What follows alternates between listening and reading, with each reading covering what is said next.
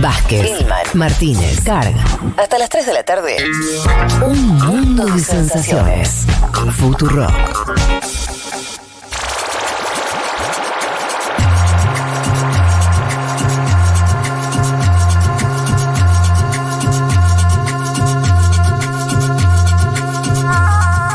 Nos metemos rápido en lo que dijimos, la primera cuestión eh, sobre la- las elecciones en Honduras. El resultado un poco no sorpresivo, digamos, porque ya se sabía. Vos me dijiste por, mm, por eh, WhatsApp eh, que te llamaba la atención que las encuestas en este caso le habían recontrapegado.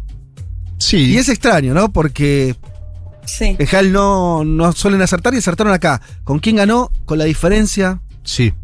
Me parece que y y hay varias cuestiones para desandar de la elección en Honduras, que fue tan categórico el triunfo que se normalizó todo en un punto. Claro, ¿sí? claro. Porque elecciones en Honduras Sí. con cinco puntos de diferencia No. es caos. Sí.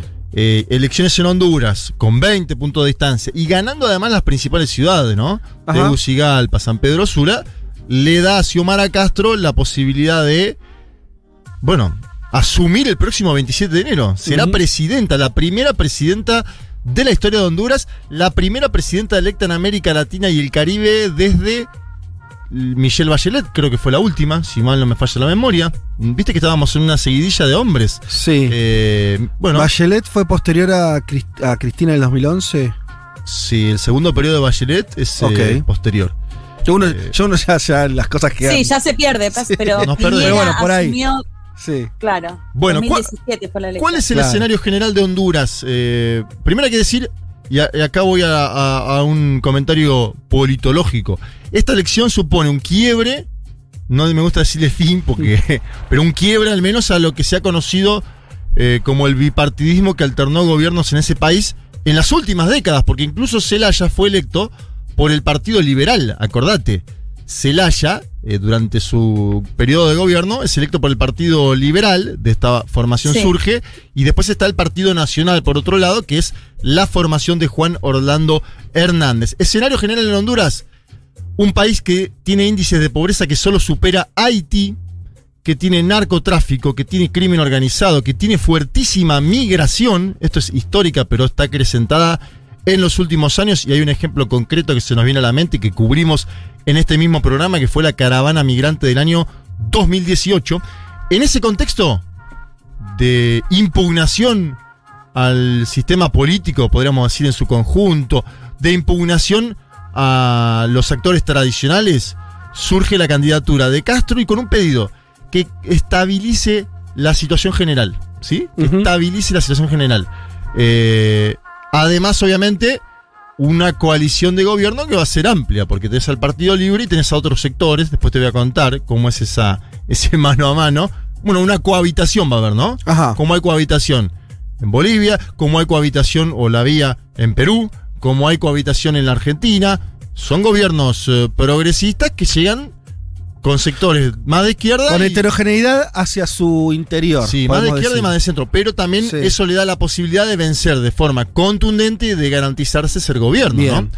Vamos a escuchar un eh, primer tramo del discurso de la presidenta electa de Honduras. Estoy hablando de Xiomara Castro, que el domingo por la noche decía todo, bueno, to- todo lo que tiene que hacer de acá en más y se despedía con una frase muy particular. A ver, escuchemos. fuera la guerra, fuera el odio, fueran los escuadrones de la muerte, fuera la corrupción, fuera el narcotráfico y el crimen organizado, fuera las sedes, no más pobreza y más miseria en Honduras. Hasta la victoria, siempre unidos, pueblo, juntos vamos a transformar este país. Muchas gracias. Bien, eh, se para como en dos, ¿no? Primero los problemas cotidianos, eh, los escuadrones de la muerte, el narcotráfico y el crimen organizado, las sedes que vos lo comentabas semanas atrás, que son ciudades casi autónomas, ¿no? Claro, un proyecto de darle Libertad total. a un desarrollador inmobiliario, darle todo, darle la Sí. ciudad, la seguridad, la El sueño, educación. el sueño de Horacio. Sí, sí. Es una cosa Eh, muy loca. Y después también la parte económica, ahora vamos a ir a eso. Ella dice no más pobreza ni miseria en Honduras y termina con algo muy ideológico, ¿no? Termina diciendo hasta la victoria siempre, ahí muestra para mí las credenciales, si querés, ideológicas de la presidenta electa y también de su movimiento de libre. Del otro lado del mostrador, ¿quién está? Cuestionadísimo. Juan Orlando Hernández, ¿no? Y cuando ella dice no más narcotráfico, también está hablando a la familia Hernández. Ahí ese personaje que acá es muy desconocido, eh, ese, mm, es alguien que tampoco es bien visto como uno podría suponer, por ejemplo, para los Estados Unidos. Y no, porque eh, fue condenado el hermano eh, por un juez de Estados Unidos a cadena perpetua. El Eh, hermano. Sí, Tony Hernández, el hermano. Me Y- encantan los nombres que tienen igual, ¿eh? Y hay ahí, eh, se lo señala siempre por debajo a, a Juan Orlando Hernández de estar vinculado de alguna otra forma a la propia administración eh, del narcotráfico en, en Honduras. No, estaba justo abriendo un portal y por eso salió eso que... A ver, decíamos, la última elección, cuando nosotros lo entrevistamos a Celaya, en ese momento, que Celaya estaba en un auto acá, Sí. año 2000, creo que 17 o 18, eh, la constitución no avalaba que Juan Orlando Hernández se pueda presentar, pero sí lo hizo un fallo judicial. Ajá. Y por eso ganó. Ajá. Esta vez fue tal la victoria de Castro, el, en- te diría en volumen, en densidad geográfica, que el presidente de funciones salió a felicitarla. Vamos a escuchar al propio Juan Orlando Hernández hablándole a la presidenta electa A de ver. Honduras. Y los resultados reflejan que la señora Xiomara Castro ganó las elecciones. Quiero felicitarla por este medio, por su triunfo electoral. Así como quiero felicitar a todos los demás candidatos a diputados y alcaldes que con su participación en este proceso mantienen viva nuestra democracia. Y desde ya he conformado un equipo de transición que facilite al nuevo gobierno asumir labores en tiempo y forma. Confío que las nuevas autoridades continuarán consolidando los avances que esta administración ha alcanzado en los últimos ocho años. En mí tendrán siempre un ciudadano dispuesto a trabajar por el bienestar de todos. Dios bendiga a Honduras hoy y siempre. God bless Honduras, ¿no? Al final, esa cuestión de Dios, atención permanentemente en todos los discursos. Em, ¿quién- Juanma, perdón, Dale. pensaba en que en la elección del 2017 no solo eh, Hernández quedó, digamos, o fue cuestionado por esto de que no podía acceder a un mandato y, bueno, finalmente lo hace igual, sino además directamente denunciado por fraude. Digo, en esto que vos decías, Sí. qué importante es que le haya sacado directamente 20 puntos para que no quede ningún tipo de dudas. Pero esa elección también quedó muy marcada, o al menos denunciada, por eh, fraude directamente. Sí, yo esa elección la cubrimos y nos fuimos a dormir con eh, la formación opositora liderando el conteo. Claro, narrala, Hubo un apagón. Exacto, que ahora Lo hemos ahora sacado, decía- también eh, hemos en sacado esta radio. al actual vicepresidente Y candidato del 2017 que dice la. Sí, eh, señor, empresario, conductor Claro. de los medios de- televisivos, Sí, ¿no? sí. Una especie de Marcelo Hugo hondureño. Quien perdió con Castro es Papi Asfura, y le digo Papi porque ese es el apodo que se lo conoce y porque su- Amo. su eslogan de campaña es Papi a la orden, o así fue. Ay, me encanta, me Eh, encanta. bueno, durante la semana Papi Afura se juntó con la presidenta electa y con la familia. Vos sabés que los Celaya son un clan importante de la política hondureña, entonces fue a la casa y vio a todos, este señor Papi Afura. Y lo hizo, y atención, porque este es el otro dato interesante.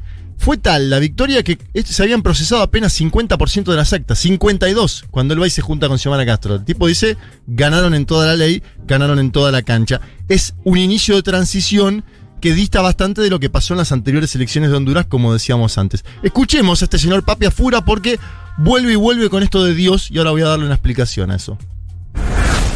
Quiero decirles que hoy me reuní con Xiomara y toda su familia. Fui a su casa para felicitarla personalmente. Ahora quiero decirlo públicamente, que la felicito por su triunfo y como presidenta electa, deseo que Dios la ilumine y la guíe para que en su administración haga lo mejor para el beneficio de todos nosotros los hondureños, para lograr ese desarrollo y los anhelos de democracia. El país necesita reconciliación, unidad para lograr la armonía y el trabajo que es el camino que nos llevará al desarrollo que todos anhelamos. Bueno, ahí estaba. Eh, lo de Dios es impresionante. Aparece en casi todos los discursos. Creo que tienen que ver ahí con un pueblo muy creyente, ¿no? Eh, un pueblo históricamente católico, que ahora puede estar derivando también en formaciones eh, evangélicas también. Atención a eso. Eh, lo marco porque dista mucho de los discursos políticos que solemos escuchar, al menos en el cono sur. Sí. No aparece esta idea. No, no. En Estados Unidos por ahí sí está más el latiguillo, pero que quedó Sí. concentrado de God, God Bless America. Eh, a- atención acá, ¿no? A esto, bueno, una permanente alusión a... Y, y- y que no tiene límites ideológicos. Lo usa eh, los Ortega Nicaragua sí, señor. también. Sí, eh, la derecha centroamericana también. Esto que vos decís. Transversal total. Transversal. Eh, en la plataforma de Libre apareció una idea, Asamblea Constituyente. Bien. ¿Qué pasó esta semana? ¿Qué pasó? Mel Zelaya dijo, muchachos, no hay condiciones. A ver, Ah. escuchemos. La Asamblea Constituyente es una propuesta de partido, pero cuando concretamos una alianza con círculos de centro y derecha, la Asamblea Nacional Constituyente en este momento no hay condiciones para desarrollarla, será en, otro, en otra ocasión. En este momento no es una propuesta que está vigente, ha sido prácticamente eh, digamos, consensuada a través de realizar una democracia participativa, que viene siendo lo mismo, una democracia directa, de consultas populares, de plebiscitos en forma permanente, o sea, al estilo de otros países desarrollados, Honduras entra en una nueva etapa con estas propuestas que están concertadas en, en la alianza de oposición que se ha suscrito y es la que gana contundentemente las elecciones. Bien, ahí estaba Celaya bajándose, de fondo se escuchaban a- algunos bocinazos y demás de propio de la... Es particular porque Sí. yo escuché a Xiomara en el último tramo de la campaña que también había llegado a nombrar todavía la constituyente. Sí, es parte eh, de un diálogo, porque Ok. mm, Nasralla, que es el candidato que mencionábamos antes, candidato a vice, se suma en el tramo final, hace un mes, ¿no? Claro. Ah, y ahí Celaya dice negociemos. Ok. eh, Ahí- esto. La lectura de fondo también me parece que sí estuve consultando el entorno de Libre. Me dicen, una constituyente ahora puede tensionar la cuerda del nuevo gobierno. eh, las prioridades son economía, salud, deuda externa, gravísimo escenario, crisis educativa eh, y además vacunar a la población. O sea, están con, con problemas, el 40% de la población vacunada. Ah, mira. 40. Entonces Xiomara Castro que dice, vamos a hacer gestiones con China y con Cuba para garantizar el acceso a las vacunas, hay que ver si eso avanza o no. Estaba el tema de las relaciones con China, totalmente estructural eso. Bueno, claro. Porque to- era uno de los pocos países que reconocía a Taiwán. Sí, señor. De hecho, el, eh, Hernández había viajado a Taiwán en medio de la campaña, estaba Sí, todo señor. eso, o sea que ese ya es un giro geopolítico también. Y habría que ver cómo impacta eso con Estados Unidos, porque Claro. lo que Claro. me dicen también es que Estados Unidos podría llegar a mirar a Honduras como un factor de estabilización en Centroamérica porque el, eh, el celayismo, Castro y Celaya se llevan bien, tanto con Ortega en Nicaragua como con Bukele en El Salvador, o al menos tienen puentes tendidos. Cosa que Estados Unidos hoy está detonado con ambas administraciones. Estados Claro. Unidos está Claro. detonado. Es que Juanma, pe- pensaba, no sé si coinciden, que Celaya debe ser uno de los pocos mandatarios que asumió un poco más de centro derecha y termina bajando un poco más de centro izquierda, ¿no? Sí. Digo, en general Sí, suele pasar total, al revés. Total. Sí. Es un recorrido bastante particular el que hace él. Claro. Está bien lo que dice Sí. eh, Leti. Es- eh, eh, eh, él, él asume como uno de los políticos más tradicionales, familia eh, de, de estancieros, creo, ¿no? Con campos, yo qué sé, y termina con un discurso más Porque se pega también a un clima general, De época. de época. De época, sí, eso iba a decir, ¿no? Hay como un síntoma Claro. en ese momento, ¿no? Con. Bueno, y que también terminan sí. siendo quienes condenan el golpe de Estado, ¿no? Sí, claro. Vamos al final de la columna porque quiero meter el último bocado que tiene Dale. que ver con eh, esta. Intenta construir una parte de la prensa concentrada hondureña, una, ya una disputa entre la presidenta electa y el vice, ¿sí? Porque son de formaciones distintas. Entonces le preguntaron a este eh, empresario y conductor televisivo, Salvador Narral, al vice de Xiomara Castro, si había discrepancias en torno a la nominación de la presidencia del Congreso. En definitiva, lo, van a consultar, fe de compañeros, sobre cómo va a ser esta cohabitación próxima de esta coalición, cuál va a ser su papel como vice. Él dice, no tengo discrepancias con Celaya, señala Celaya como el líder de ese espacio, Aunque es enfático que va a ser el que nombre a él la conducción del, eje- del legislativo próximo, ¿sí? Que también es un punto importante en, obviamente, estos gobiernos de coalición. Escuchemos ese mano a mano que tenía con algunos periodistas en Honduras. tan cierta una información que había trascendido que ya existían discrepancias entre Libre y el partido Salvador de Honduras porque no quería ceder la, la presidencia del Congreso. Nada que ver, por favor. ¿Quiere que llame a Mel ahorita? Por favor, hombre. Mira, ¿Quién va a ser el presidente El- del Congreso? el presidente o presidenta del Congreso la va a decidir Salvador Narrala. Ya, ya tiene nombre, Salvador Es- Narrala. no puedo darlos. No los voy a dar hasta el mes de enero. Mi relación con Mel Zelaya es excelente y todos los días nos reunimos y nos morimos de la risa de las especulaciones. Me Bien. encanta. Es una, una versión centroamericana de lo de Cristina y Alberto. Pero ahí, no digas, ¿eh? ¿Eh? Me encanta. Hermoso. Eh, eso pasa en muchos países, Fede. Sí. Me parece que son múltiples los desafíos de Xiomara Castro, un país con escuadrones de la muerte, con narcotráfico, con crimen organizado, con deuda externa, con 70% de la población en la pobreza. Tiene laburo, va a tener laburo. Es Sí. una changa complicada, como diríamos. Nada Sí. que ver, por Linda botonera, David, es que nazi nada que ver de Salvador. Bueno, vamos a ver cómo sigue la situación. Se votó un cambio, hay cierto optimismo también por eso. Y ahora deberán enderezar esa nave y conducir. Asumirá a, a fines de enero, el próximo 27 de enero. Bueno, muy bien, ahí entrando entonces ya en lo que es eh, lo que va a ser el nuevo gobierno de Honduras. Tanda y volvemos. Un mundo, un mundo de sensaciones. Vázquez, Carg, Martínez, Elman. Información justo antes de la invasión zombie.